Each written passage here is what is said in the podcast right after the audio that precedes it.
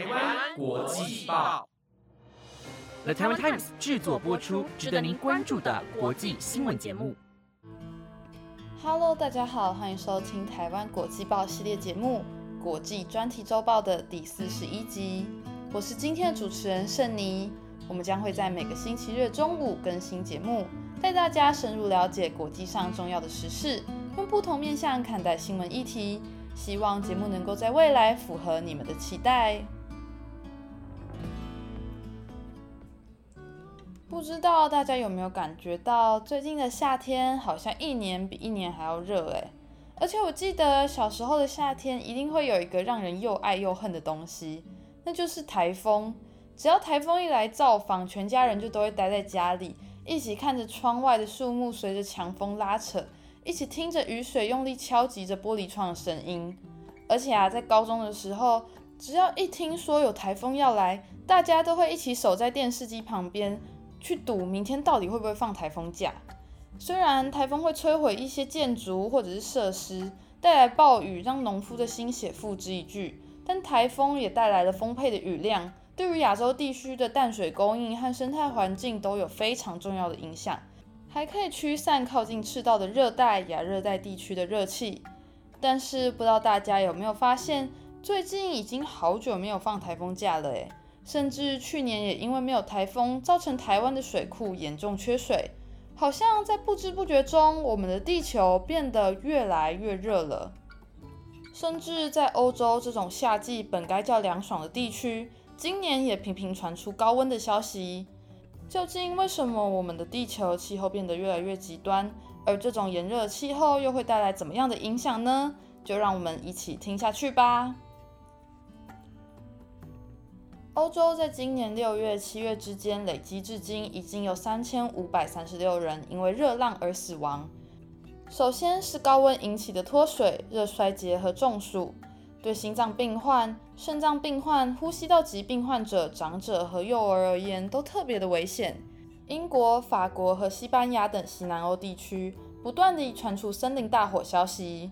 伦敦市长也表示，当地消防队在七月十九日接到两千六百多个电话，是平时的七倍之多。更强调，这是自二战以来伦敦消防部门最忙碌的一天。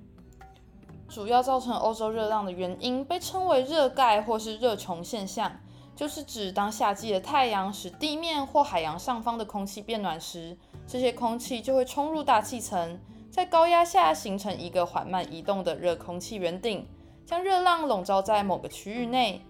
加上欧洲夏季时间通常日照较长，而且多数欧洲人家中并未安装空调系统，导致这波热浪变得更加难熬。目前炎热的欧洲气候导致了机场跑道损坏，以及因为天气过热而被迫停班停课。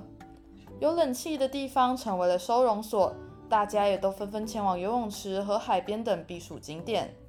也因为闷热的天气，导致欧洲的空调需求大幅的增加。未来更多冷气的运作将使地球越来越热。如果这些能源是来自化石燃料，那就会造成更严重的热浪，形成恶性循环。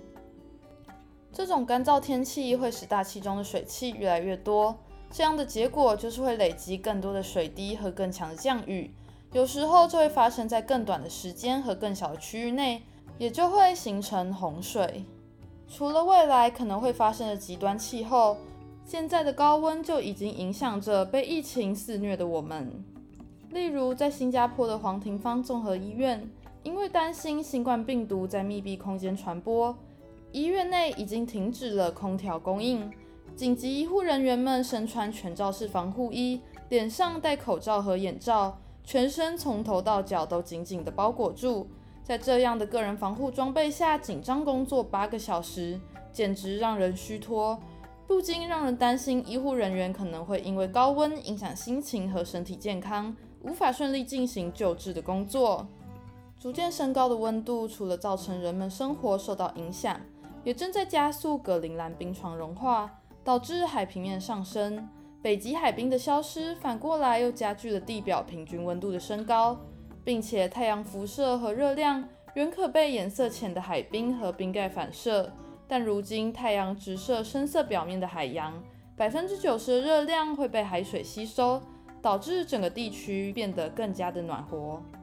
随着暖化加速，北极与赤道地区的温差缩小，导致夏天的季风减弱，致使高温天候系统的徘徊时间更久。也就是为什么现在的欧洲国家一年比一年更热。不停融化的冰块也使海平面不断地上升。研究显示，当海平面上升一公尺，意大利的威尼斯、印度洋和马绍尔群岛、图瓦鲁和马尔蒂夫等地区远处南太平洋的小岛将沉入海中，并且许多国家会因为海水倒灌失去农地和干净用水。另外，处于极严寒的地域的土层永冻层也正在被解冻中，并且暴露出隐藏在这些冻土下的危机。除了一些古老化石外，同时被释放出来的还有大量的碳与甲烷，以及有毒的汞和古老的病毒。解冻的碳中，大约有百分之十可能会以二氧化碳的形式释放，总量将达到一千三百亿到一千五百亿吨。这相当于美国保持目前的年排放量，一直到两千一百年的总排放量。永久冻土的融化，实际上相当于多出来了一个排放量第二大的国家。这个时候可能会有人很好奇，不是听说这几年疫情导致工厂都没有运作，照理来说暖化情况应该会趋向平缓，不是吗？实际上每逢重大危机，二氧化碳排放量都会急剧下降。例如，两千零八年的金融海啸期间便是如此。这个确实能稍微的延缓气候暖化，但危机过后，二氧化碳排放量往往飙升，甚至在人们急于收复失地、追回生产种植的情况下，升得比以往还要狠。因此，疫情看似让全球暖化趋向缓和，但最后只会导向报复式的污染。气候需要的是温室气体排放量持续下降。而非区区一年的歇息，并且在防疫时高度使用的塑胶罩袍、口罩、外科手套、干洗手的瓶子等等，这些过剩的医疗废物都成为了污染海洋的元凶，并且因为没有经过妥善的分解，遭到了动物们的误食，导致死亡。另外，今年发生的乌俄冲突也付出了全球暖化的代价。由于乌克兰工业化程度很高，到处都是冶金厂、化工厂、发电厂和矿场。战争开始后，当地许多工厂被迫关闭，废弃物产生的剧毒无暇清除，加上战争后遗留的未爆弹头，污染环境的风险更高。并且，乌克兰曾是核能工业大国，有四座核电厂，任何一个在战争期间被击中，都会产生不良辐射。蔓延到数千公里以外，并且持续数千年。战争期间使用的军事装备还将增加地区的碳排放，从而将更多的温室气体排放到大气层中，加剧气候变化的速率。面对暖化地球，轻则古籍文物遭到湮灭消失，并且人类必须忍受高温生活；重则生物圈遭到严重破坏，人类最终也只能成为地球的过客。各国之间应当达成共识，在经济便利性与环保之间做出取舍，并且要快速地做出改变。不论是立法严格管控约束，或是以较趋缓的方式控制，都务必清楚了解最终的结果。大家都陷进了全球暖化的恶性循环，如果想要改变现状和未来，必须打破其中一环，并且不只是一时的强压和忍受。这样最终只会导向报复式的污染，必须是长久的坚持，找到替代方案。单单一个人的行为难以改变地球现状，但是一个国家、一个地区一起从教育、从生活习惯、从各种产业中做出改变。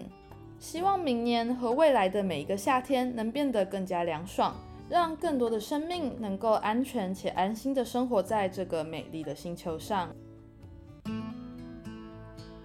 最后的最后，想要跟大家来做一个小小的道别。今天是我在台湾国际报第三季做的最后一次播报啦，很高兴能够在这半年内有机会跟你们分享一些我有兴趣的国际议题，还有我对他们的看法。希望大家能够透过我分享的内容有所启发，并且主动去了解这个社会和世界发生的事情，可以自己想一想，或是跟别人讨论。会从中了解到新的角度，感到有趣，或是不认同的观点而感到疑惑。我认为这个世界就是因为多元且无法预测，才会如此有魅力。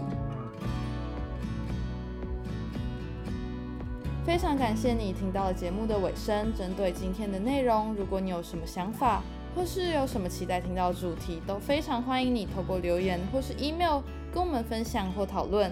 那今天的国际专题周报就到这边先告一段落喽。下礼拜同一时段一样会是由丽莲主持。那希望之后还有机会能够跟你们再次见面。拜拜。